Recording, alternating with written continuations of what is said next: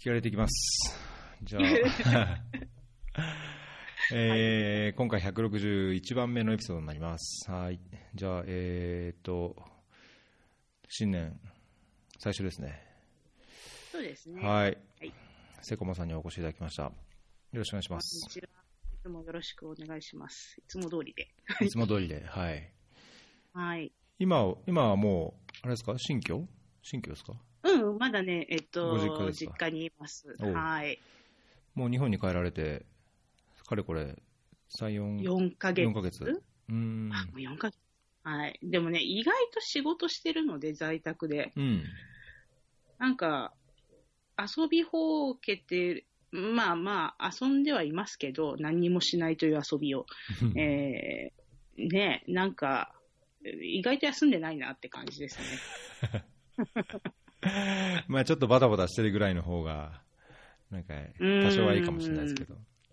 まあそうですね。うんあの、9時5時でどっかに行くっていうのじゃないので、うんそこは気楽ですけど、うん。うん、でも、なんかね、自分でわか、やっとわかりました。もう、あの、社会人になって25年も経って何言ってんだって感じですけど、私は自宅勤務とか在宅勤務に向かない。あ、ダメ？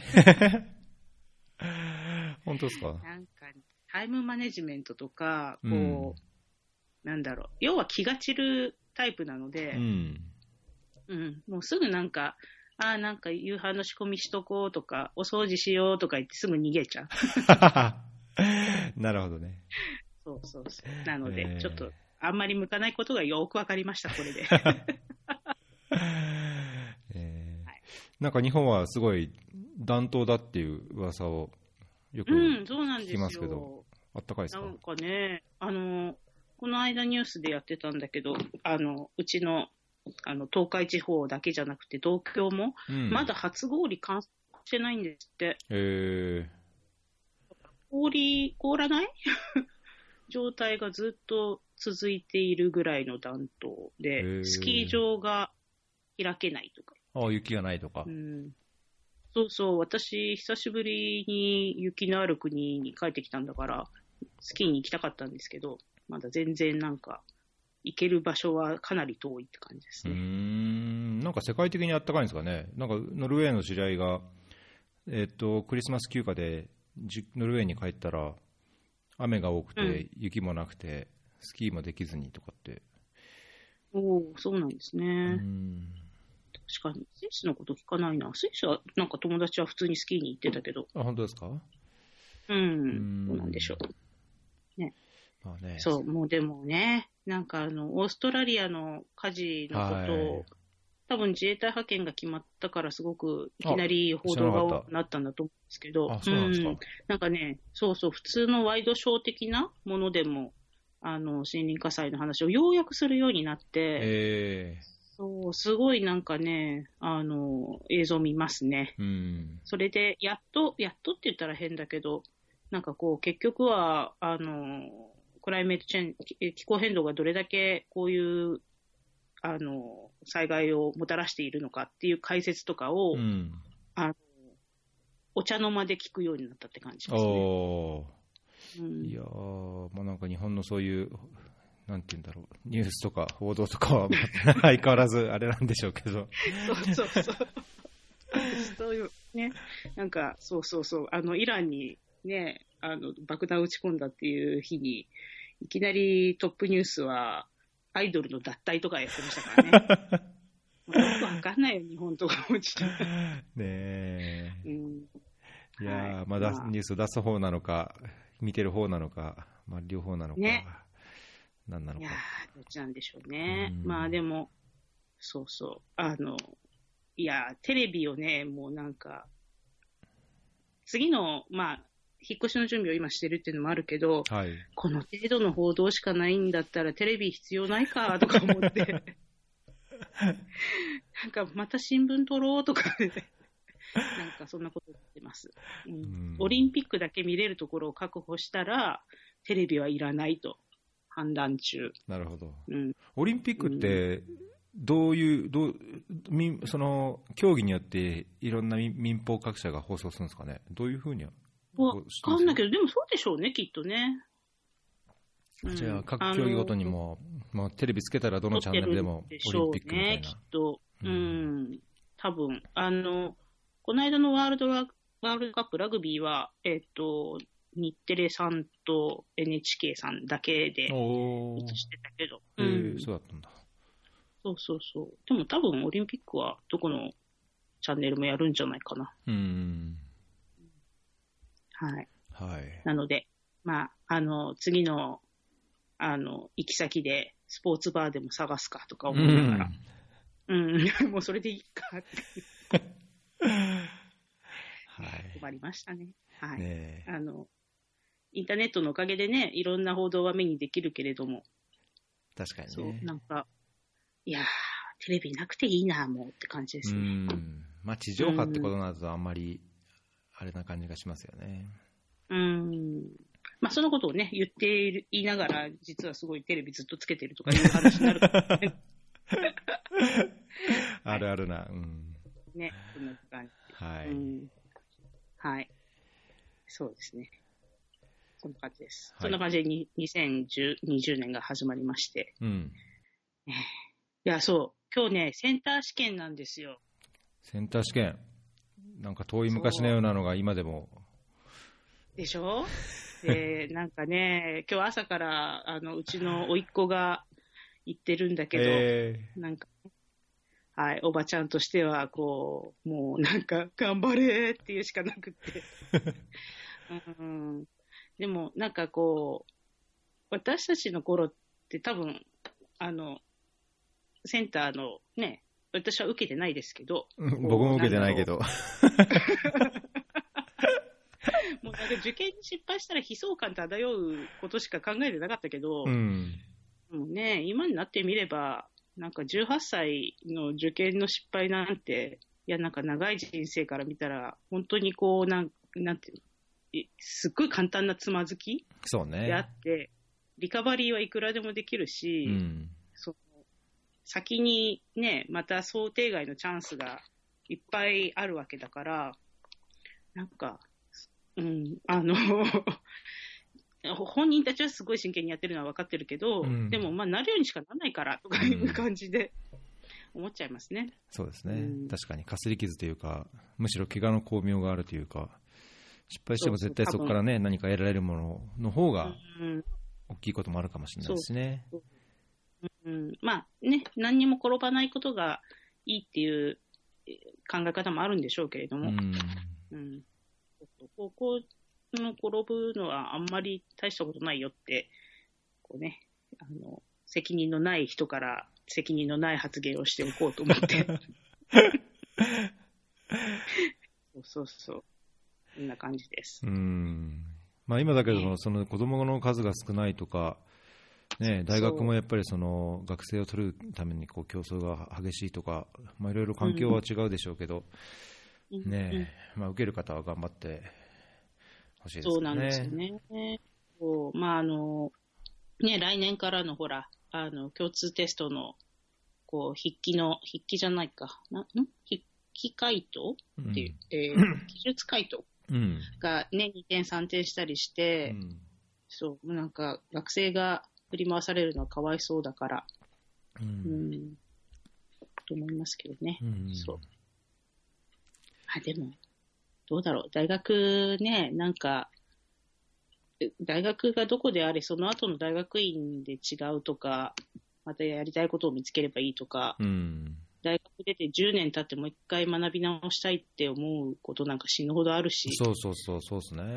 ね、そうなんか、今回の大学がたまたまそうだったっていうだけで、ものすごくここから先に別の道は開けてくるから、あんまり気にしないでいいんじゃないかなっていうのが、うんやっぱり思うのよね。そうですね。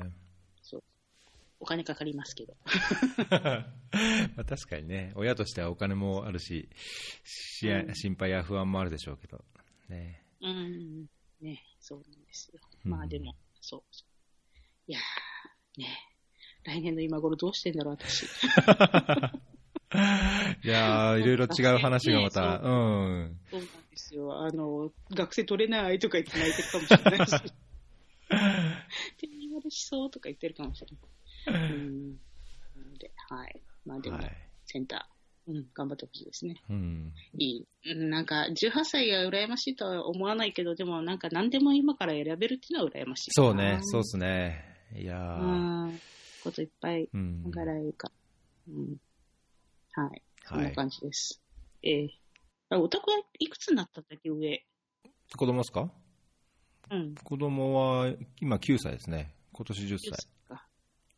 じゃあ、あと8年、9年したらそういうことを考えなきゃいけないうねん、そうですね、うちは、まあ、だけどね、先去年から今年も2月に受けるんですけど、漢字検定を受けるんですよ。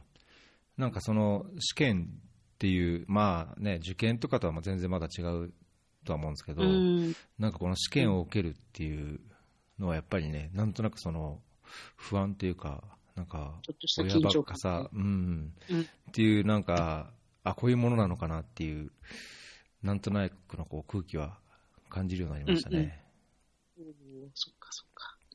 ね、大変ですね。いいやーまあ、まあ、なるべく干渉せずにしたいなとは思うんですけど。や、うん。ね、そうですね。はい。そんな、そんな、こう、自説です。うん。試験といえば、なんか、JPO も、そうそう、この間あのツイートをしましたけど、うんあの、JPO 試験の事前登録が始まったっていうのを見ましたうね。ん。うん。あと、なんだっけ、JOCB のプレエントリーも始まったっていうので、おおなんかそんな時期かって感じで、うん、見てました。うん。ね、JPO といえばね、もうこの間、年末に、あの、私は2000年度派遣 JPO なんですけど、はいはいはい。そのね、同期 JPO たち、日本人10人ぐらい集まって、うん。なんかね、20周年同窓会をしたんですよ。うんみんなで出会って20周年とか言っすて。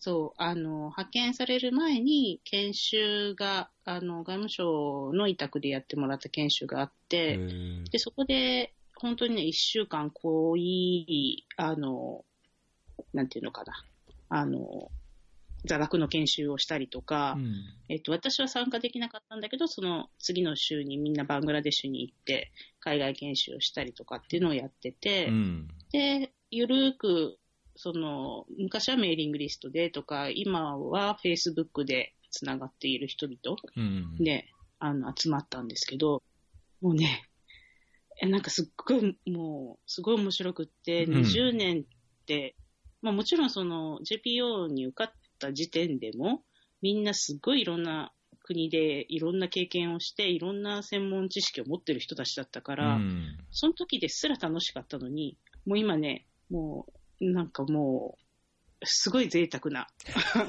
回でした。へえ、連絡とうん取り合ってるっていうのもまたすごいですね。そういうもんなんですかね。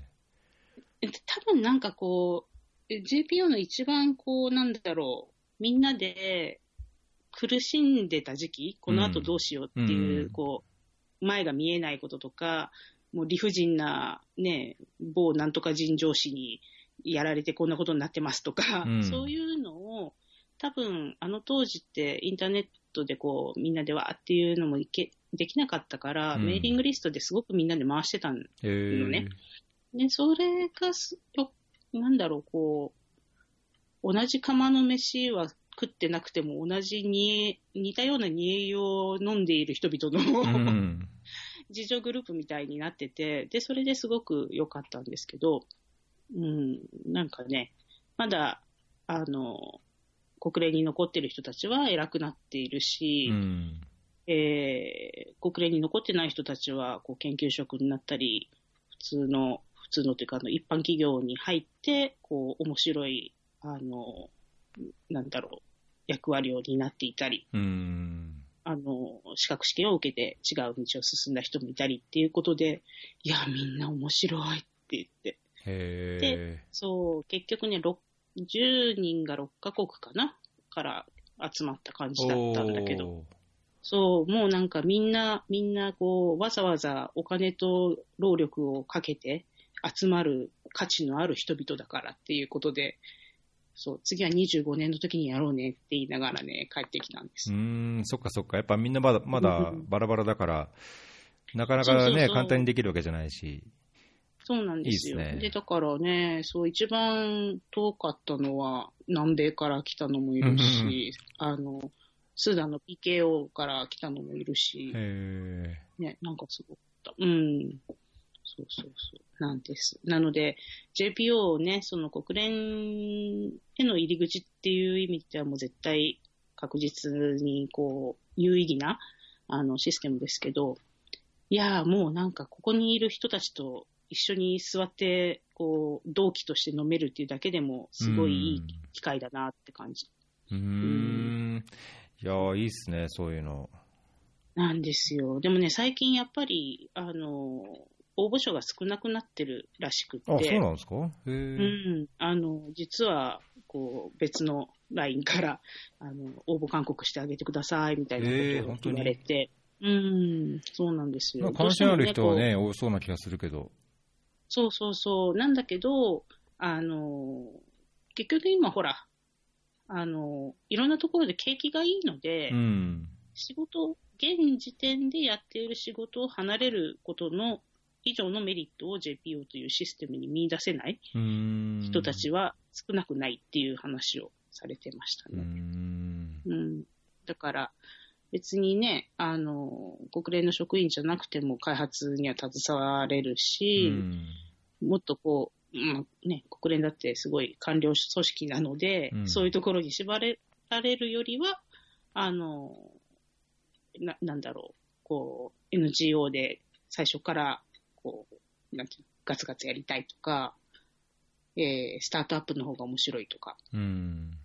うん、いろんな考え方があって、応募者は少ないくなっていると。えーなるほど。まあそれは、J、JOCB も多分一緒なんでしょうけど、ああ、確かにね、減ってるって言いますね。うんうんうん、あのね、JPO はね、あの、になったら女の子は、えー結婚できないとか、男性はあの嫁ブロックが厳しくて途上国に行けないとか、なんかそういう噂がいっぱいあるので、それは否定してくださいって言われたんですけど、いやいや、間違いなくあの嫁に行けないか結婚してた女たちはみんな離婚してますので。そうそうそうそう。っていうので、もう、その、みんなでね、大笑いをしてたんですけど、はい、幸せになった人もいますよ、もちろんね。はいはい。なので、うん、あの、まあ、離婚率は高いけど、JPO も素晴らしい経験ですっていう。こういうこと言うからダメなんですかね。いやーだけど、ね、さっきのそのセンター試験ってか、受験のつまずきじゃないですけど、まあいろいろあっての人生ですからね、それは別に JPO だからという、必ずしもこう、あのねいうわけじゃないし、うん。まあただ、こういうの、この業界でこう転々と生活するようなあれだと、まあいろいろこう、どうしても多くなっちゃう、こう、いろんな人生的なイベントはあるかもしれないですけど、そうなんですまあよね。ね、まあ、やりたいことやってやるんだ生きるんだったら、まあね、何かあっても、まあ、場合によってはしょうがないこともあるかなっていう気もしますけど、まあね、そうなんですうよ。ん、自分にとっては楽しいけどね、家族にとっては楽しくないという可能性もそうありますからねそうですね、ドキって感じですね。はい。そんなことを思いながら。うん、でも、あの、そうそう、なんか、こういう時期な、だからなのかな？よくわかんないけど、日本絡みでは、いろんなね、あの、募集があるんですよ。こうあの、うんうんと、もう一個なんだっけ、えっ、と、医務官外務公務員医療職、あの、途上国の在外公館に、あの、医務官として勤務する日本人医師とかも、今、医務官募集中が入あってるし。本当に？へえうん、なんかね、いろいろなんか来てるねっていう感じですね。んまあ、やっぱりじゃあ4月前に、まあ、応募とかね、さ採用のこタイミングは別にしても、この4月前の時期っていうのはなんかあるんですかね？かもしれない。ううん。ね。まあ、あの、特に病院なんかだったら、6月ぐらいに動く人も結構いるから、うーん、あ、うん。それを、うん、見るんじゃないかなってう感じですけど。いやなんか最近ツイッターだとその、まあ、僕がフォローしてる関係もあるのかその、まあ、JPO も含めていろんなこう国際機関とかなんですかね経験してる人がさらにこういろんな情報発信をしてて、まあ、名前出してる人もいれば、匿名っていうか、本名じゃない人もいますけど、まあ、だいぶ増えてきた感じがするので、そういうね、今後キャリアを考える人には、なんか、こう、参考になる情報があちこちで飛び交ってて、うんうんそうですうね。んまただいぶ変わってきたなっていう。うんうんうん気もしますけどねいいことだと思います。ううんん。あのー多分なんか、こう、一人の個人が、あのー集められる情報ってすごく限られていて、うん。で、こう経験者から話を聞くとか、アドバイスを受けるっていうのも、あの、知ってる、その経験者の側が知ってることも自分の経験に限られてたけど、こういう形で、ツイッターとか、あの、ブログとかで、本当になんかこう、あの、すごくたくさんの人が持ってる情報をシェアし始めてるなっていう気がして。うんうんうん。だから、あの、多分、医務官はね、医者の中でも知ってる人は少ない情報なんだろうけれども、そういうのをこう外務省が、あの、ツイッターで拡散するようになったからみんなで見る人もいるみたいな形とかね、うん。うんいろいろあるなというふうには思います。うん。うん。確かに。そう。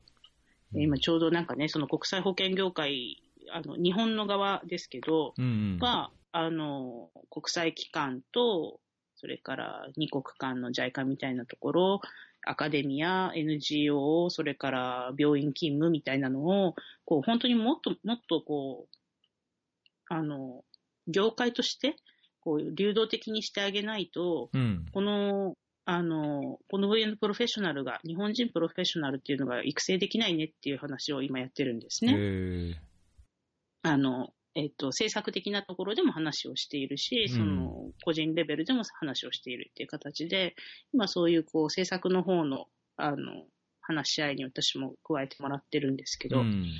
そうやって思うと、こう、あの、なんだろう、転職して当たり前の時代が来たっていうのもいいことだけど、うん。それでも、なんとなくこう、ね、バイで JICA に入ったら JICA40 年勤めるっていうのじゃないうん。形の、あの、やり方にしないと、こう、人材育たないよねっていうのをみんなが言い始めたのが、すごく面白いですへね。ーうん、いいですね。なんか傾向としては、ウェルカムな感じが。そう、でもね、なんか、だからといって、こう、明確に方向性がやっぱり出てこないので、うんそれをこれから1年ぐらいの間に何かちゃんとした形で、あの、形になるような動きを始めなきゃねっていう話し合いが今進んでいるところなんですよね。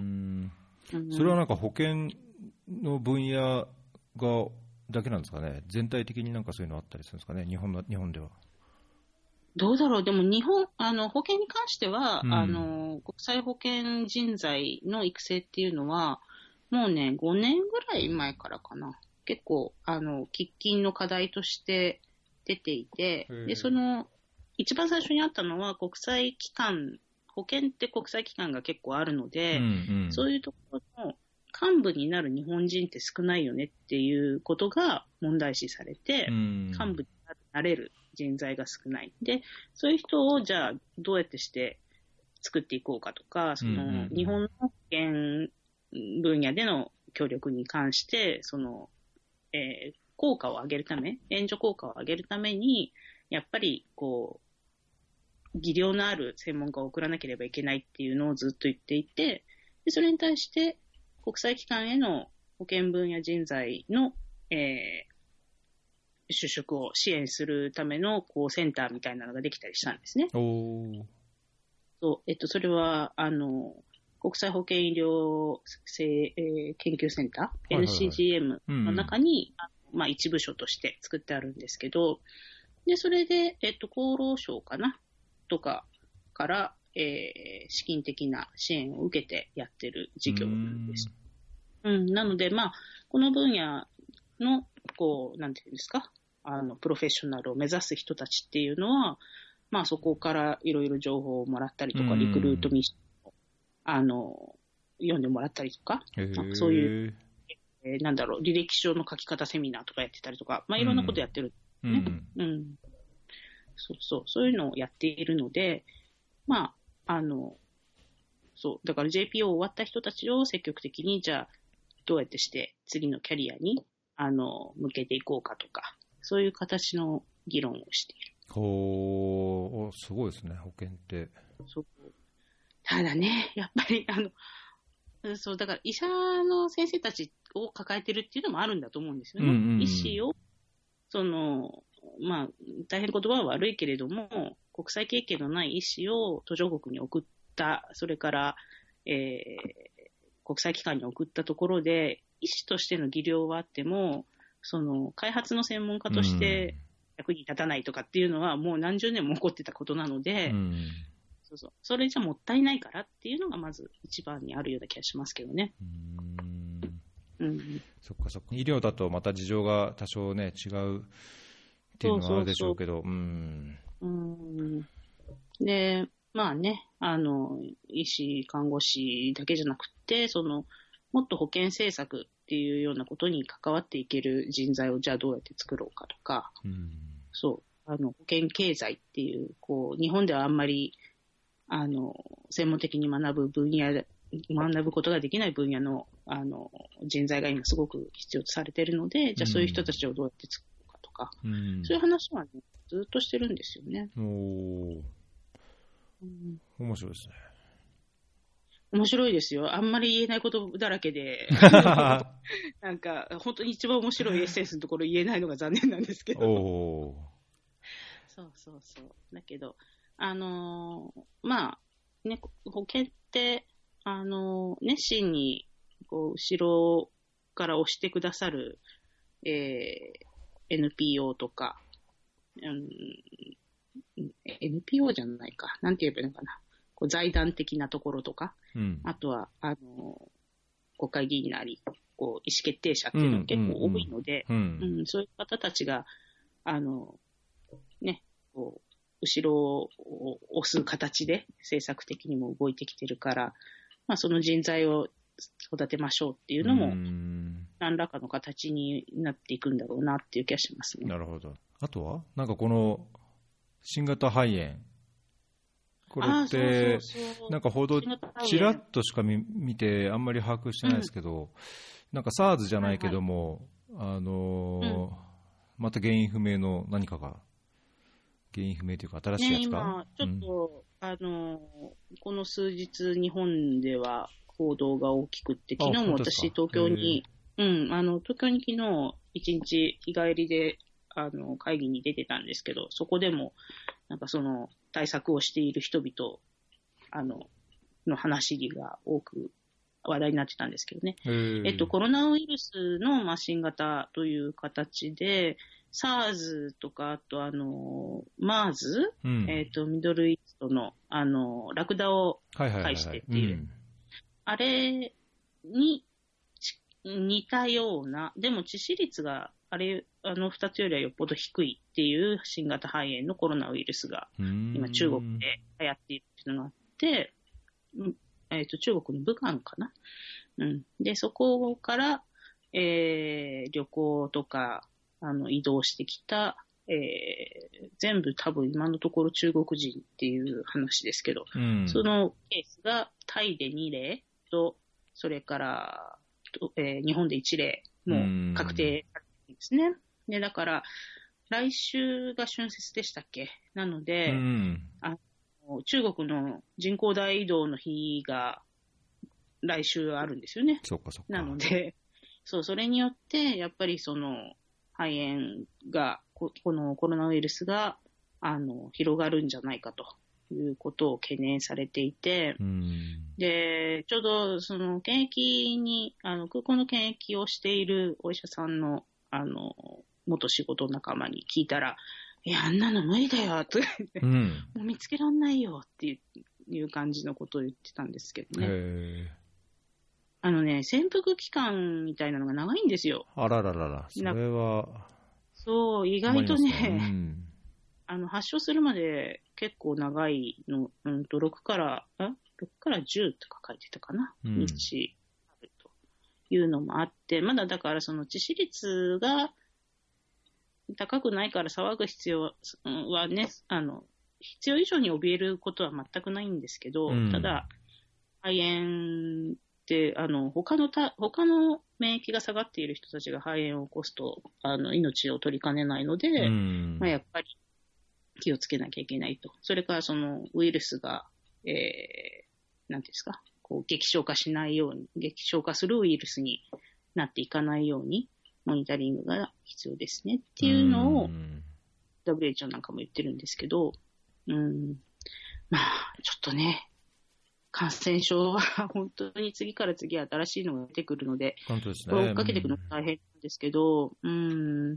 でもちょうど昨日、あの、見てたら、えっと、イギリスのキングスカレッジかな？キングスカレッジロンドンが、もうあの、えーモデリングを、そのし、疫病、疫学のモデリングを使って、うんはい。まあ、あの、今は3例しか、あの、タイ2例、日本1例しか、あの、コンファームされてないけど、うん。まあ、1000例以上は、もう、かいあの、中国から出て、うん海外で広がっているというふうに見て間違いはないだろうというような、うんモデリングのことを言っていいるので、へそういやー、ちょっと、あの、ちょっとしばらく注目というか、気をつけなきゃいけないだろうなっていう気がしますね。ん。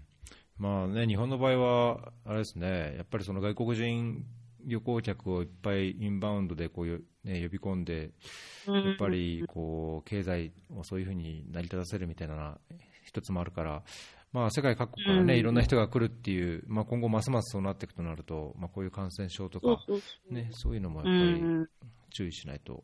そうなんですよ。でこれが、たと、まあ、あの、例として本当にそれが正しいかどうかっていうのは分かんないですけど、うん。まあ、あの、その、ウイルスって、ん人間なんかよりよっぽど早くにミューテーションって、なんていうんだっけ、変異をしていくので、うんだから、こう、何かのきっかけでウイルスのね、変異が起こって、もっと人から人へ感染しやすくなるとか、うんなった時に、オリンピック待ってますからね、日本ね。ああ、そうね、確かに。そう。なので、ちょっとそれ、水際でどうやってして防ぐっていうのがあんまり、なんか、あの、もちろん、やれることは皆さんやってるのは分かってるけど、うん。でも、その、ね、水際対策って絶対に100%はないので、うん。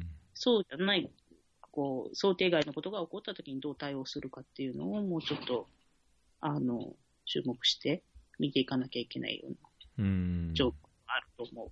うん。まあ、あの、疫学の専門家の人たちはこれから大変だと思いまうす。ん。うん本当ですね。疫学とか検疫とかうね。ん。うん。でもね、検疫官ってすごい足りないんですって、今。あ、そうなんですか？うん。あんまりそう人気がないですか？空港の人たちも本当に苦労していて、空港に勤めてる検疫の先生たち。もうね、なんか、あの、こう、ほら、24時間空港の場合は24時間いなきゃいけないし、はいはいはい。当直多くって大変だし、うん。なんか関空なんて本当に、あの、すごい大変みたいですよ。で、あの、病気はいろんなものがあるから、あの、人種共通の病気もあるので、うん。そっちの方の研究もしなきゃいけないとか言って、うん。大変みたいです。なんだか世の中にはいっぱいなし、いっぱい仕事はあるんだけど、検疫はすごい大変だって思う。本当に思います。ー。ゴーンの関係でなんかさらに大変だったりすしてるんですかね？関係ないのかい。やーどう、どうだかわかんないけど、でもあれね、なんかもう世界中に日本の、あのー通関ぐずぐずですって、ね、バレちゃったから、いや、大丈夫って感じですけどね。私だったらなんか、うんまあ私だったらって言っちゃいけないのか、なんか私が悪い人だったら、そうか、そういうやり方でね、人も物も運べるんだって、うん。ばらしちゃったみたいなもんですからねえ、本当にね。そうそう。いや、いいって思いますけど。まあ、日本も途上国なんですよ。本当そう思いやー、そんな感じしますよ。途上国だなっていう。ねうん。う。うん。なんか、んなんだろう、ナイーブさが問題な気がしてきた、最近。ナイーブさが？うん。うん。ななんかほら、あの、うーん、なんて言えばいいんだろう。世の中の悪い人たちがどこまで悪いことできるかをあんまり想定してないって感じ。はいはいはいはい。いい人なんですよ、所詮。うんなんか、あの、平和ボケって言われて久しいけど、まあ平和ボケというよりはナイーブなんだろうな、うとか、ん。うん悪い人を見たことないから悪い人の動きを想定できないみたいな感じ。確かにね。うん。まあなんかそれとこう、じ事実や現実や真実っていう、ななんなんていうのかな。まあなんかよくわかんないから、あの、やめておきます。あります？うんまあだから確かにね、そういうナイブさは確かにあるかもしれないですね。うん。なんかね、ナイーブって、こう、え全然いい意味では言ってないので、うん。うん、そうそうそう。ななんかね、ちょっと、ちょっと、あの、短絡的なものの見方も増えてるような気もするし、うん。うん。まあ、あの、途上国でよく見てきたし、よく腹を立てていた、こう、ね、ルールオブローが効かないとか、うん。なんかそういうのも最近日本でも普通に見えるし、うん。あらまあ、感じですね。ねえ。まあそんな日本うでんこれから生活していくわけですけどね。そうですよ。そうですよ。でも、いやー、あまり大きい声では言えないですけど、大丈夫か？この国。大丈夫かな？わかんない。もう、なんかね、あの、えっと、一郎さんもいっぱい書いてくれてましたけど、私、この間から賃貸住宅を借りるための手続きをいろいろやってるんですけど、うん。なんかね、こう、マニュアル化された対応しかできないからかもしれないけど、うんうんどう考えてもなんかこう、それ、よく考えたらおかしいと思いませんかっていうことがいっぱいあるんですうん。よね。うん例えばなんかその、保証人の話も書いたかと思うんですけど、うんうんはいはいはい。いやもうなんか、あの、私今無職だけど、あの、ね、あと数ヶ月後には、えーっと、固いお仕事つきますし、うん。その先に、うんそれがダメだというなら1年分家賃前払いしますけれども、保証人って必要なんですかって言ったら、うん。それでもいるんですよ。で、年金暮らしをしている私の親で、保証人は結構ですって言われて、うんいやいやいや、あの人たちの年金、私の新しい部屋の家賃、数ヶ月分にしかなりませんよとか言ったら、あそしたらいやいや、それでもいいんですって。ーいやうーって。なんか、何なんだろう、これっていう感じで。意味ないですね、本当いないですよねうん。そう。で、まあ、確かに、その、ね、アフリカだったりで、あの、6ヶ月分先払いせよって言われたときに、その、先立つものがないとすごく大変じゃないですうんうか。っん。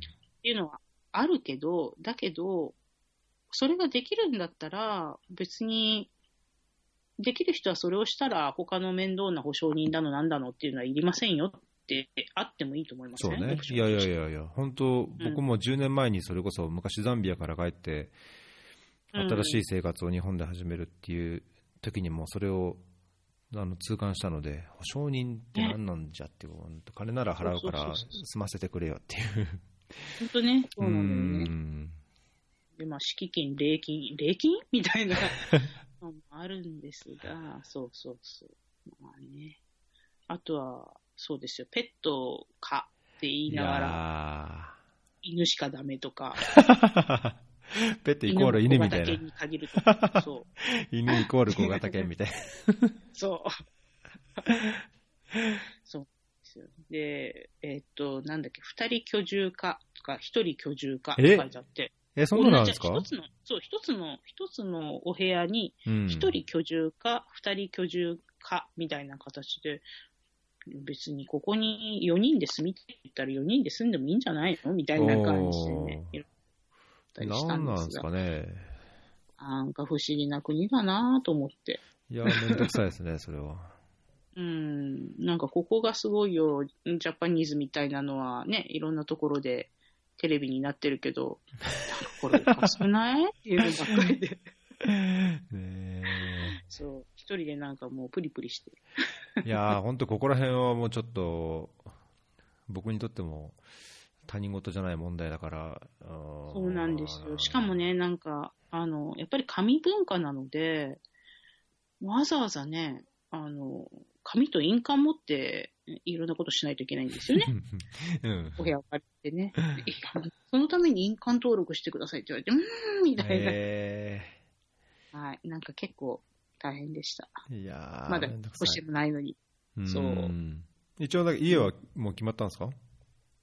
あの、行く先は決まって、うんで、来月、あの、引っ越しします。おーなんだけど、ねえ、なんか親の就活という意味もあって、うんそれを尻叩くために、あの、実家の整理を、私の荷物はこれで全てなくすからっていうのを宣言しちゃったものだから、うん。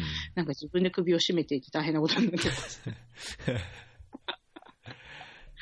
もうね、そうそう、あの、カンボジアで買った皿とか、あの、タイで揃えたカテラリーとか、あの、ね、ザンビアの布とか、なんかそういうのがもう、うじゃうじゃあるのをどうやってして処分しようか、うん。毎日悩んでいる。うん。いやー、いろいろ持ってったら、相当、相当な量になりそうですね。長年そう貯めた。でそうなの。で、今までのその国際引っ越しの時って、やっぱりそんなにたくさん持っていけないっていう想定のもとに。動いているから、何がミミミニマムで必要なのかってすごいよくわかってるんですよ。うんうん私これ12回目の引っ越しなんだよね。で、なんかこうミニマムのものはつすぐに詰められるんだけど、うんそれ以外の、あの、あったらいいけどなくていいものうんばっかりを、なんかね、20箱持っていくのか5箱にするのかっていう感じで、すごい今ね、毎日苦労してます。えー、いや、さっきのその家、日本の家の話ですけど、うち、新しい、新しい子供を、あのー授かったんですよ。あ、ワンコね。えーそうそうそう。え、人間じゃないよね。あ、違う、ええあの、ワン、ワン、ワンコですけどはい、うんうん。今もさっきそこで、あの、床でうんこしてて、あれ。それで大騒ぎしてましたけど、うんうん。まあ、本当にね、もう naughty というか、まあ、まだ、いや4、5ヶ月、ん ?4、5ヶ月ぐらいかなまあ、捨てられてた犬らしいので、ねうん、実際何歳か分かんないんですけど、あの、歯の成長具合を見ると、まあ、今はもう 5, 5ヶ月ぐらいかな。まあ、だからもう、うん遊びたい放題、もう、えーやんちゃなので、こんなので日本なんか行ったら、もう、日本だと相当言われるんだろうなと思って。取られますよ。ね、二頭買いなんか多分ね、そそれだけで家が限られるでしょうし。うんまあでも、あのー本当に田舎、うちもそうですけど、うん。あの、私の周りを見ていて、これから、あの、空き家になっていく家うん。がどれだけ多いんだっていうのはすごく思うんですよ。うん。で、うちなんかももうなんか、ね、両親はまだ健在だから、あの、人は住んでるけれども、うん。あの、親は死ねばもう、ここは、本当に更地にするかって考えなきゃいけないぐらい、私が帰ってくる、あの、予定はないので、うん。そう。で、そうなると、ねなんか、まあ、お友達で地方出身で、まあ、海外にいるのか、東京にいるのか、大都市圏にいるっていうような子たちは、もうみんななんか、ね、その、自分のお家をどうしようっていうのを今すごく話してる。うん。昨日も神戸の出身の子と話をしていて、彼女も東京に家を買っちゃったから、うん。戻ることはない。神戸の、まあ、郊外だから戻ることはないって。で、あそこはもうなんかあの、朽ちていくのを待つのって言ってたけど、今朽ちていくのを待ってる間に火事とか起こっちゃったら大変なので、うん。周りに迷惑もかけるし、そこにね、そのなんか、知らない人が住み着いてたとかっていうのがあったりも、あの、話としては考えられないことではないので、うんそうそうそう、今田舎で多いのよ、意外と。えーあの、空き家になってるところに、あの、不法に住み着いていた人がいたとかね。泥棒に入られる以上に怖いでしょ？えそれはちょっと怖いですね。で、そうそう、だから、そう思うとね、いやー、もう、あの、借りてくれる人がいるんだったら、もうなんか、ただでも貸したいっていう人いっぱいいるんですよね、うん田舎にはう。ん。だけど、そこで、ね、田舎、まあ、犬が2匹いようが、あの、子供が何人いようが貸してくれるお家はあるんでしょうけど、田舎なら。うん。でも田舎には仕事がないからなとか思って、確かにね。い。ろいろと、そう、難しいなっていう気はしいや、なんか、昨日、本当ちょうど昨日、パートナーが、あのーその地方の Airbnb でどういうのがあるかみたいなのを日本で調べて、うん結構その田舎っていうんですかね、まあ古民家みたいなのをちょっと綺麗にして、そうそうそうう。ん、やってる。Airbnb 出してるところが結構あって、うん。まあなんかね、最近その、それこそさっきのインバウンドとか、旅行者とか、うんうん。まあ日本人でもその国内旅行する人も含めて、うん。なんか場所によってはなんかそういう使い方をするとかね、まあ、その移住者に対してこうあの率先してこう貸し出すみたいなのもあるでしょうけど、うんうんう。うんんなんかこういろいろやりがいもあって、そういう資産を持ってると、なんかやりがいもあって良さそうなのになと、何もない僕からすると思っちゃうんですけど、うん持ってるのは持ってるのは大変大変なんですかね？でも大変ですよ。だって、エアビーはね、貸すのはいいけど、そこに誰かがいないと貸せないですからね。ああ。まあ、だから鍵を、なんかこう、無人な、無人っていうかね、鍵をこう受け取る、いろんな方法あるじゃないですか。僕もなんか旅行の時うに、ん。どこにどこに行って、うんどこで鍵をもらってとか。そうそうそう。でもそうなったら誰が掃除するんだとか、うんなってくるので、もう、それをじゃあ誰かにマネジメントを任せなきゃいけないとそうかね。ね。もう本当そこはプロみたいにやんなきゃダメですよね。そうそうそう。そうなったら、あの、えっと、そういう人を雇う人もいない。うん。あの、もう、おじいちゃんおばあちゃんしかいないようなところだし、そう。それはもう無理って感じでね。へえ。そうなんですよ。でしかも車がないとね、行けないようなところばっかりだから、確かにね。そう。だからね、意外とエアビーも、うんなんか恵まれた場所にある田舎の家しかできないんじゃないかなって感じはしうん。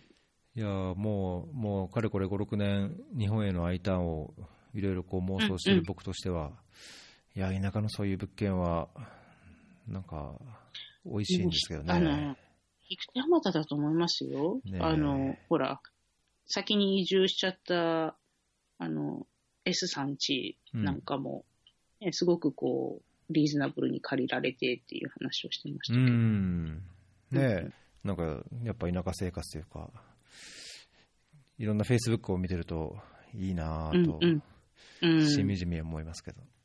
ね、そう。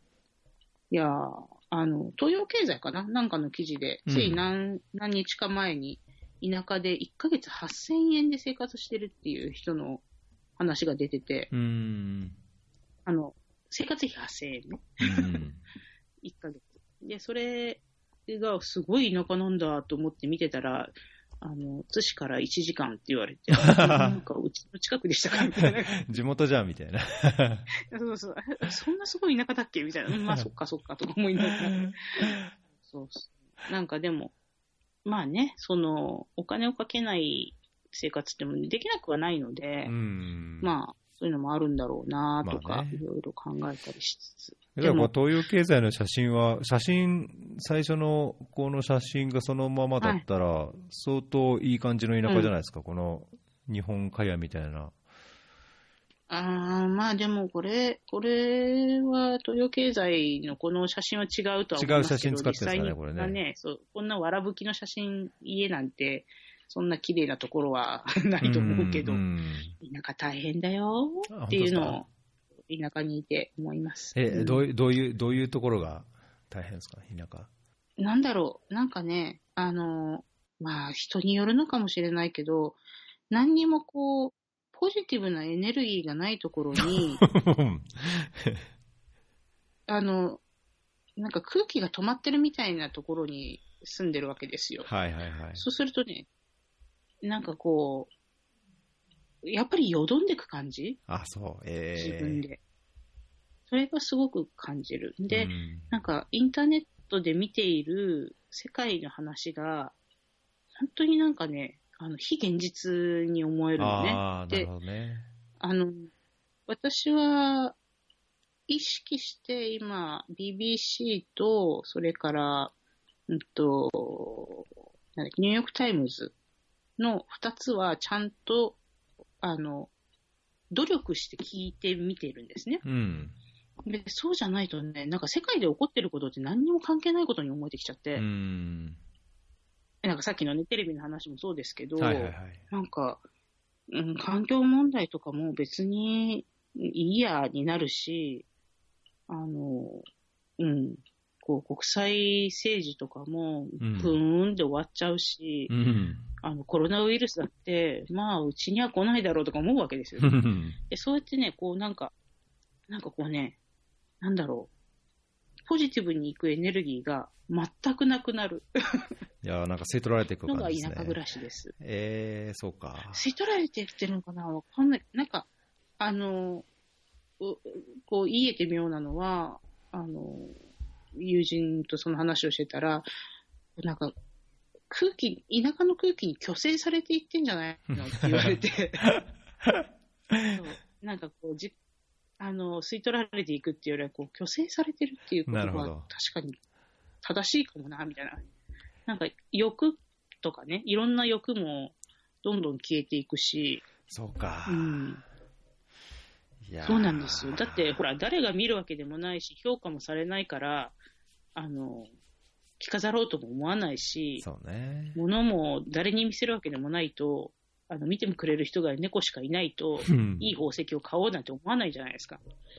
なんかそんな感じで、あ、経済は滞り、あの、なんか、ね、あの、ううちの庭で採れた野菜を食べ、うん。細々と、あの、い夜7時半には真っ暗になるコミュニティで生きるっていうのも、うんまあできるけど、うわーって感じ。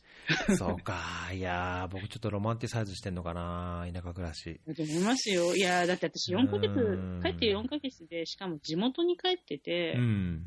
それだからね、うん。何にもないことを知ってたところから来てこれだから、そうか。いやーって、うん。だってね、若い人に会わないんだもん。本当に。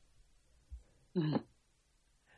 そうですよ。だってスーパーは行くけど、そうそう、それぐらいだもの。まあ、うちは甥っ子姪っ子が時々来るので、それとは付き合いはあるけれどうも、ん。もう全くないですよ。普通に生活してたら。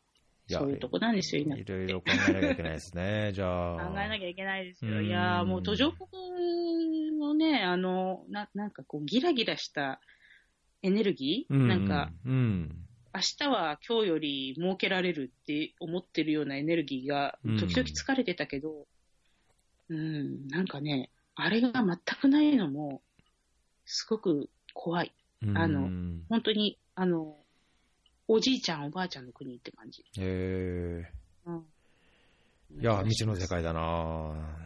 未知です、うん。そっか。うん、そうね。いや、なんか僕、うん、そうそう、パートナーの実家での方であれば、そういう傾向は確かに多少感じられなくはないし、なんかそういう話はなんか、いや、こんなとこ住んでもみたいな話は聞くけども、うん、なんかこう、そうね、ままだなんか変なこう理想というか、いいイメージを僕持っちゃってますね。うん。あの、多分ね、あの、その、タンザニアで主婦をしていた時にうん。煮詰まったって言ってたでしょ、うん、めちゃめちゃ、めちゃめちゃ煮詰まりました。あれに、え一緒とは絶対に言わないけど、うんそれに近いかもしれないよ。嫌ですね、それは。うん。それは嫌ですね。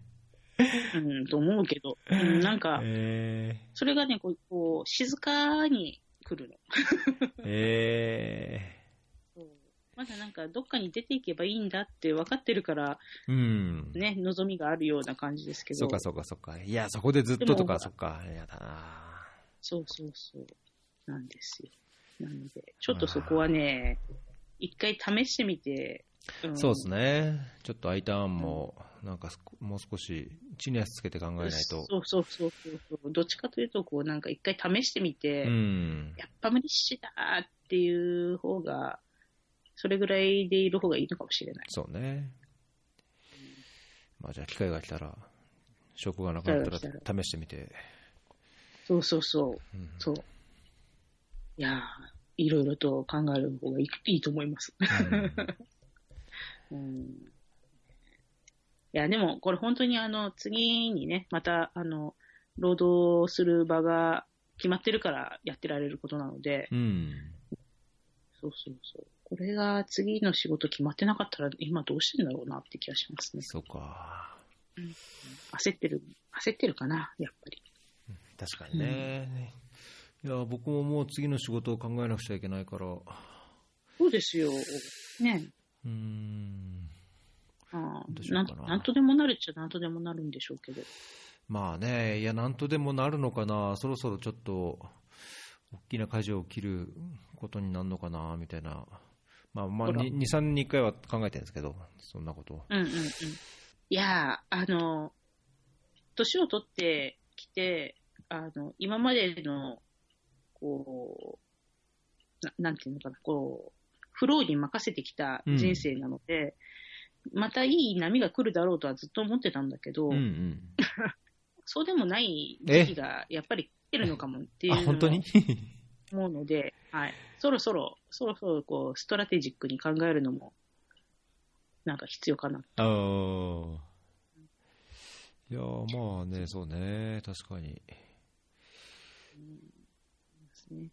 いやー、皆さんでもね、本当になんか、私の周り、今50代になった人たちがう、ん。すごく大きな舵切りをしている最中なのおを、こう、見てるんですよ。で、それキャリア的にってことですか？生活的に？キャリア的にも生活的にも、あの、なんか、まあ、ちょっと年上のお兄さんお姉さんっていうことになりますけど、あの、役職定年が見えてくるから、はいはいはい。そうすると、その前に、あの、転職をしておきたいとかね、うん。うん。いう人は、もう、50の声を聞いたらどうしようもなくなるから、49のうちに何とかしなきゃって言って、うん今すっごいやってる人とか。うんあとは、あの、子供さんが、えー独立をしたので、まあ、大学に入るなりなんなりで、うん。いきなり留学することに決めましたっていうお母さんがいたりとかへえ。お、それはいいですうんなんかね、あの、まだもうちょっとこう、生活に余裕があるし、健康な中でっていうのを、んとても、あの、目にする機会が多い。うんうんであと、やっぱりね、あの、えーえーすごくリアルな話としては、50の時の親は、あの、これからの未来に向かっていくと、あの、今が一番、まだ親が一番若いってうん言って、介護でどうしようも動きが取れなくなる前に、あと1年、2年なんとかしたいっていう人が何人かいる。へえ。うんうんで、まあまあもちろんね、介護にあの明け暮れてる人もいるし、ううんん。ですね。なので、まあ、そう、あの、人生はいつまで経っても、なんかね、えーみんな動くんだなって感うじん。ですよ。まあでも、どうなんだろう。あの、年金がね、いつからもらえるかとか、そういう話もあるんでしょうけど、うん。やっぱりずっと自分がやりたいことをやって、生きたい生き方をしている人って若く見えるし、いや、そうですね。元気だし、うん。なんかいつまでも学んでる人は、ね、かっこいいなと思うんだけど、うん。まあ、それができるのも、こう、外的要因うん。が、うんその、親の介護だったり、そうですね、現実はね。うだったり。あの、会社が受け入れてくれないだったり、う。うんん。っていうので、まあ、いろいろ考えるんでしょうね。まあね。まあなんか恵まれてるっていう言葉にしちゃうとなんかちょっと、あの、好きじゃないですけどまあね、確かに本当、やりたいことをやる上では、やっぱりいろんな環境的なこうサポートというかね、環境に恵まれないとできないことも現実的にはあるだろうから、ね。まあね、まあ、だけどやっぱりそうやって自分のこうやりたいことをのびのびとやって、なんかこういつまでも若い感じの人を見るといいなと思いますよね。うん。だし、ああああなりたいと思う、思っちゃうんだよね、うんやっぱりね。そうね。私に、私とは違うからって諦めきれないんだようね。ん。いやいやいや、本当そうだと思いますよ。うん。そうなんですよ。まあ私は今、だから、あの、まあ日々、こう、なんでしょう。あれもやんなきゃ、これもやんなきゃっていうのと、それから3年後にこうなってなきゃっていうのを2つ考えるようにしてるんですうんうね。ん。そうじゃないと、ほら、あの、虚勢されていく一方なので、何にもこう、やろうという気が起きら起きなくなるから。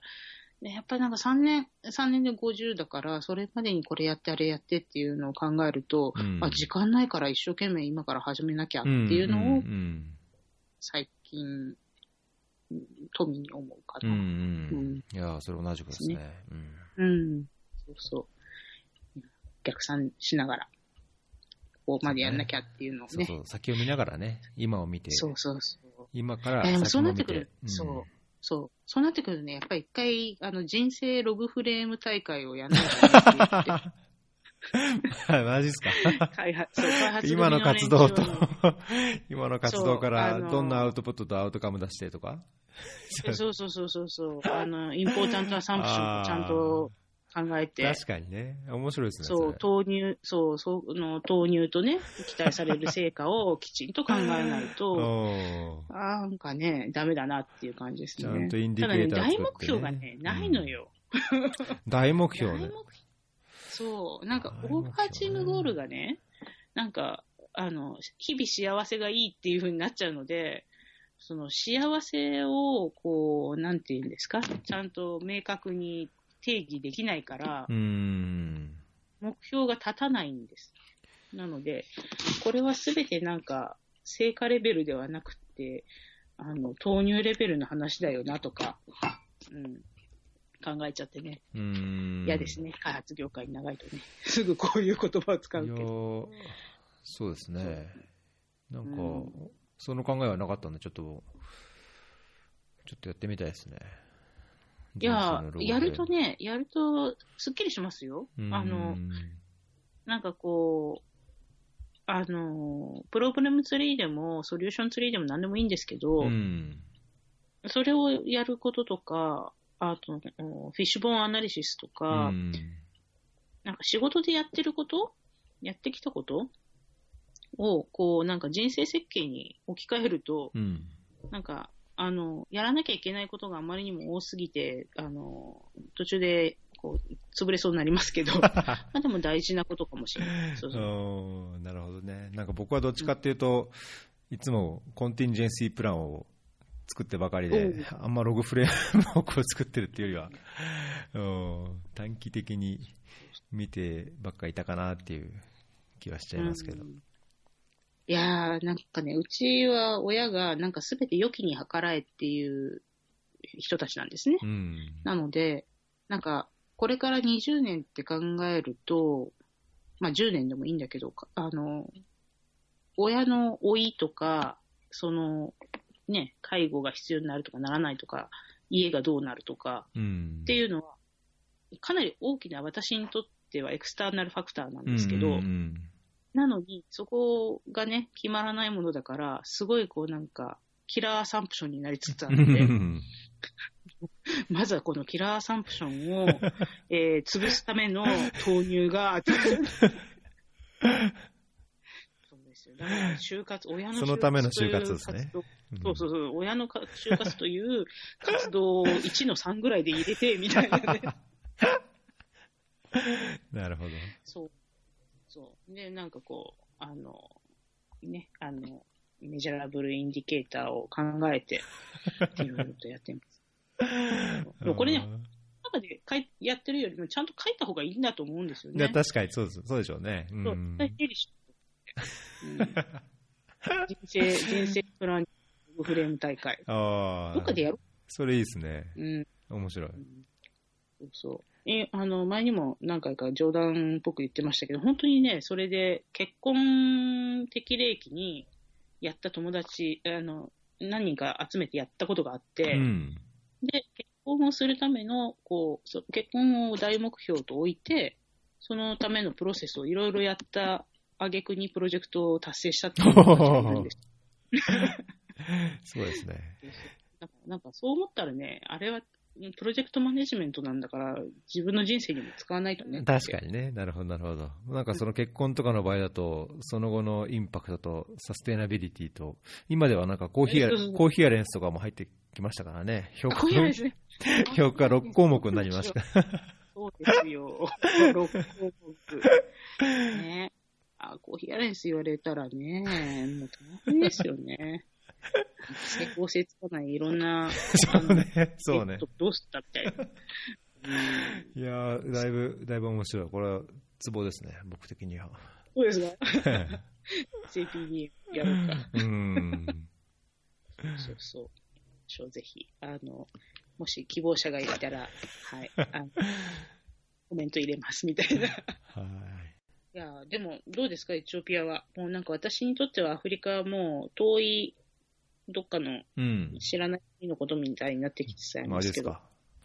うんエ。チオピアはちょっとまずいかもしれないですね、今、こ今年選挙が予定されてるんですけど、あのー2018年4月に新しい首相が、あの首相になって、ある程度こう開放的、民主的な動きが出て、で今まで主に8州、まあ、ほぼこう民族的に分けられた8州からななる中で、一番ちっちゃくて人口の少ないこう州がこうど独裁的な政治をあのにうんうん。1991年のそのお社会民主主義あ社会共産国から民主国になったときに、えーうん。独裁を始めて、えずっとこう強権的な政治だったのが、それがだいぶ解放に動いて、いろんな部族や民族が自分たちのその権利や過去の歴史をこう振り返って、こう権利や、うん。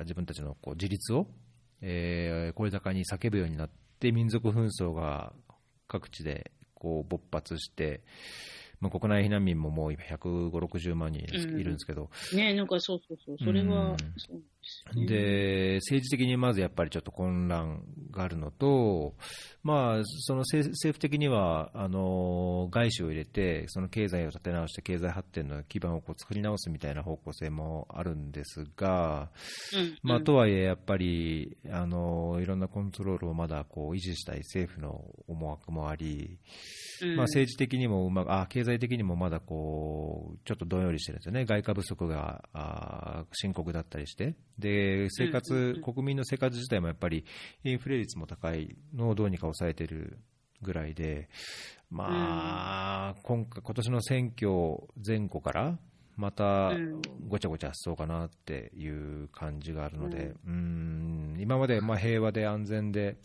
でね、人もよく、まあ、プライドも高いけども、うん。こうすごいいい意味でこう平和だったエチオピアがまたちょっと変わりつつあるなっていうのは、うん。うんうんまあ、最近またさらにひしひしと感じてきて。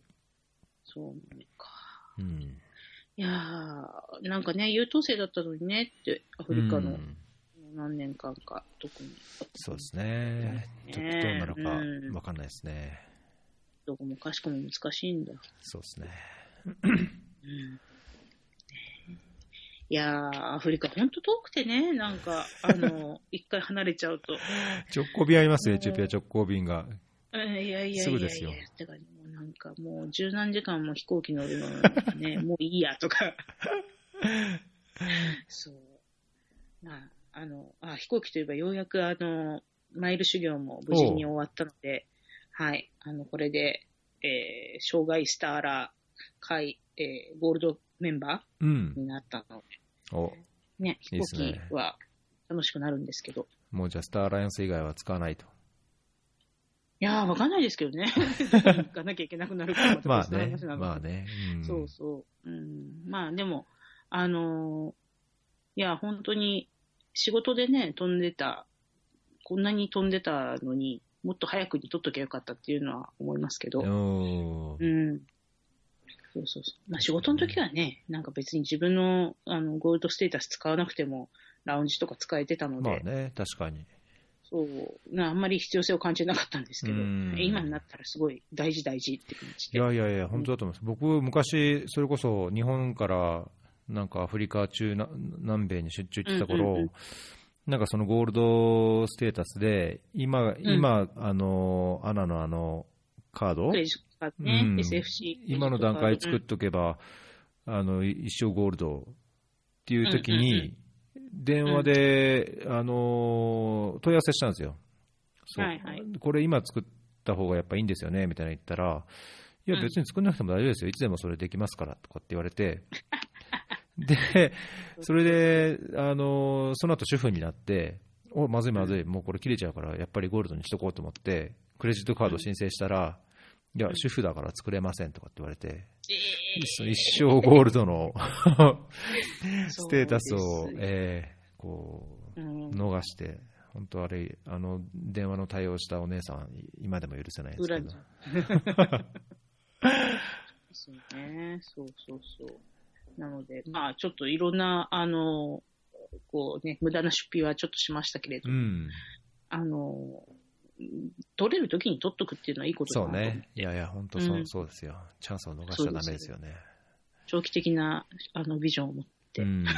やらないといけうん。ない。僕、一個だけ、一個だけネタを書いたんですけど、ネタというかね、うん、あそうそうそう、のこれね、よくわかんなかったんです。YouTube のリンクなんですけど、はい。これ、ニューヨークのヒューマンサービスカウンセルっていうのがなんか作ってるらしくて、はい。で、中身、まあ後で見てもらって感想も聞聞かせてもらえればと思うんですが、なんかこう、ピザ屋の設定なんですね。要はこれコメディというか、なんかこの、人道支援というか援助のこの業界のよくあるあるなところをこう、あの、パロディっていうというかコメディにしてるんですけど。まあ、なんか、あの例えば NGO でも、まあ、国連でもそうかもしれないですけど、あのドナーからお金もらう、もらって事業するわけじゃないですか、女性団体からお金もらって。で、その中でやっぱりそのいや人件費の割合がどうだとか、これはこれに使っちゃだめとかあのこういうようなモニタリングが必要だとか、まあ、いろいろやっぱり条件がある、ありますよね。でなんかそれをこうピザ屋の設定に、こうコンテクストにそういうのを入れて、あの単なる客として来るんじゃなくて、あのそういうドナーみたいな人が、いや、こうあんたは素晴らしい活動をしてると、あんたのピザ屋はこの地域でとってもそのいい活動をしてると、でだから注文に来たと、お願いがある、で、オーダーを入れてピザを作り作ってくれと、だけど値段はこれにしてほしいとか。うん。あのうんいや人件費とか、あのじ あのそういうかあの直接経費しか払えないから、あ直接経費払えないから、その事業費、ピザのだ材料代とかははい払うと。ただ箱代とか、あんたの給料は払えないと。持続性を保つためにちゃんとなんかやってくれとか、まあなんかそういう この業界の人がこう見ると、なんか笑っちゃいつつ、なんか、ああ、みたいな、あるあるあるっていう。よく知ってる、よく知ってる。ええなんかそういうコメディ動画なんですけど、まあなんか今、たまたま、あの、エチオピアのその、あの、このヒューマニタリアンの中で、これが回ってて、おー、ほう、みたいな。うん、お金を出す側からしては、2018年っうん、お金を出す側からしたら、なんか、ああ、みたいな、うんいや、僕も仕事で、いや、これ人件費ちょっと割合が多くないとかって言ったりとか、あの、うん。単価がいちいち、こう、ね、切り詰めるようなことややることもあるので、うんなんか、うんうん。なんかぐさみたいな。ちょっと反省しない そうそうそう。いや、だって本当になんかね、あの、いや、この人のこの経歴だったら500ドル出して当たり前じゃんっていうところを、うん前例がないので300まで落としてくださいとか言われるとかね。そうそうそうそう。なんかそんな世界でしたもんね。いやー、本当ね、なんかやっぱ柔軟性というかね、そういうのも必要かなと。そう。うん。一回、一回見てみます。ええこれ、あの、ツイッターで感想書きますね。ああ、ぜひぜひ。うん。いやー、そっか。でも開発の世界ってね、あの、開発援助の世界って、離れてみると本当に不思議な世界ですよね。あ、そんな感じします？うん、なんかね、何やってるか全く見えないし、うん。あの、日本に帰ってきたら、うんあの、誰が何を、どんなことやってるから、どんな成果が出てるなんてわかんないし、うん。それをしなきゃいけない理由も、なんかまあ人道的にやった方がいいんだよね、とか、ノブリス・オブリージュだからしょうがないよねって思うけれども、うん。その、なんでそれが必要とされてるかっていうことを目にする機会もないので、うん理解は進まないし、まあそうだよねって、なんかちょっとね、思います、最近。そうか。うん。離れるとね、不思議な世界ですよ。あら。本当にイメージ湧かないし。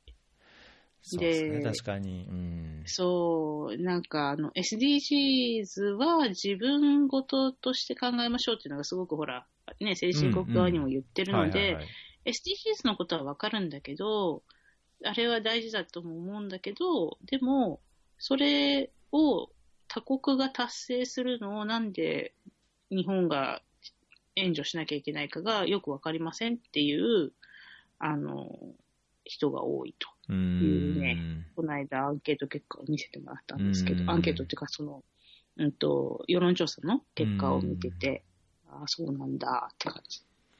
そうか。いやー、僕はなんか、僕はなんか逆にね、なんかこう離れるかなと思いつつ、まださらにこう、どっぷりと最近使ってる感じなんですけど、どっぷりというか、なんか最、まあ、ちょうど1年、もうここも今1年半経ったから、それもあってか、こうやっぱりこういろいろやりがいというか、やりやすさもあるし、できるようになっていったこともあるし、うん。で今、さっきのそのエチオピアの最近の話じゃないですけど、あのコレラがすごいまた大発生。して、うん今、う。ん。7、800、一部の地域で7、800人ぐらいのケースロードが出てる、それもここ、本当にな何週間かですね、でやっぱりその子供情報だと子供がやっぱり10人ぐらい亡くなってるんですね。なんかそういうのも日々聞いて、まあ、現場で目の当たりにはまだしてないですけど、日々聞いて、こう尻叩かれて、非難されて、うんうん。やってると、いやー、これやっぱり、うん、いろいろやるべきことがあるし、まあ、自分でどこまでできるのか、チャレンジもしたいしっていう、なんかこう、いい意味で忙しくてバタバタとこうしてるので、うん、ん。まあなんか、なんかそういう意味ではね、やっぱこのこの業界にまだ、いや、まだもっとやるべきことが僕はあるんじゃないか。と、うん。うん。思えてるので、なんかいいですね。うん、そっか。うんいや、それはいいことですよ。本当にそう思う。うん。そうですかね。いや、うん、なんか、やりがいがあると思えてる間は絶対いい仕事だと思うんですうよ。ん。やってて楽しかったし、もう、あの、楽しかった時期もあるし って言った方がいいのかな。過去形常に楽しかったとは言わない。そうそうそう。やりがいもあるし、成果も見え、見えやすいから、の。うん。こう、なんかね、上がる、テンション上がる機会が多かったし、うん。あと知らないことをずっなんか知らないこと、知らない国っていうのがどんどんどんどん来るから飽きないし、うんうんうんかったんですけどねう。うんんそう。その心があるうちは。うん。ただ、まあもうちょっと、うん、あの、あれ、まあ、これは政府の責任じゃないと思うけど、広報とかはもうちょっとなんとかできるかなとかう、んした方がいいよねとか、はい。あのそうね。ちなみに今やってるユニセフ募金の日本でやってるコマーシャル、ええ。ひっどいですよ。あ、本当だ。今言っちゃった。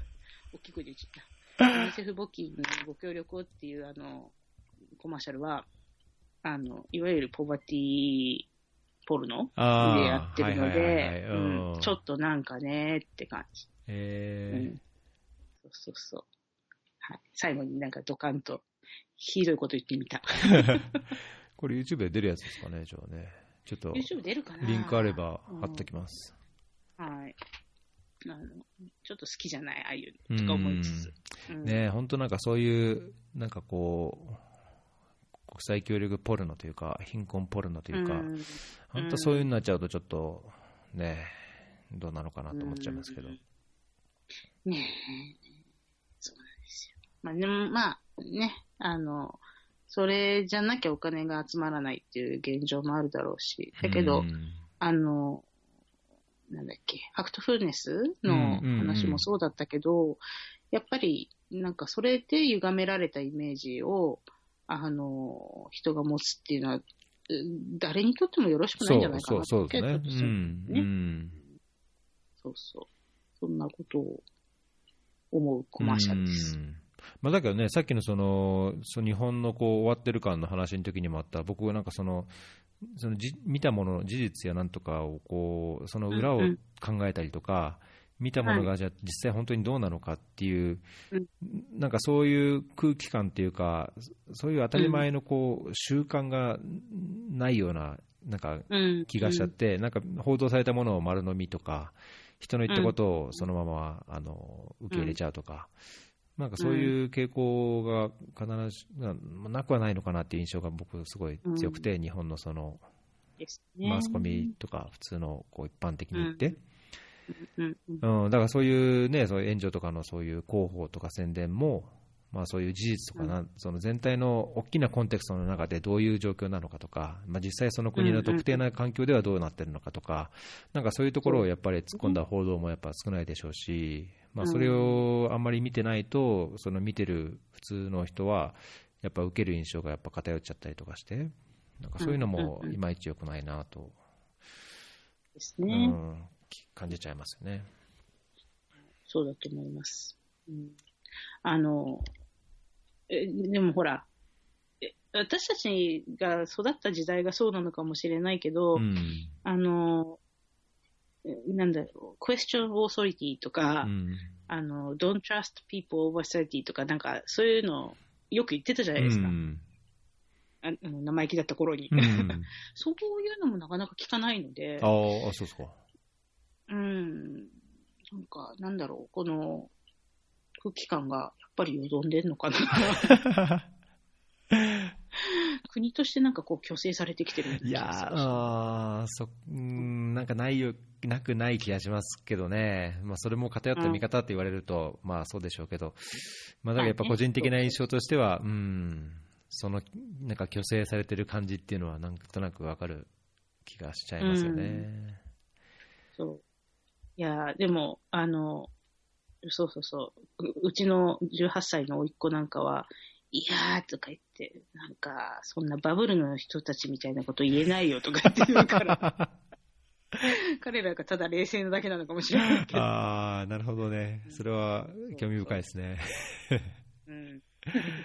まあ確かにね、上の人は、ね、年上、年配者、年上の人は、それで、まあ、言いたいこと言って、ね、いや昔はこうだとかっていうのを、確かに押し付けられた時も若い頃はあったし、まあ、自分がそうならないようにもしなきゃいけないなとは思いつつ、なんかバランスがやっぱ難しいですね。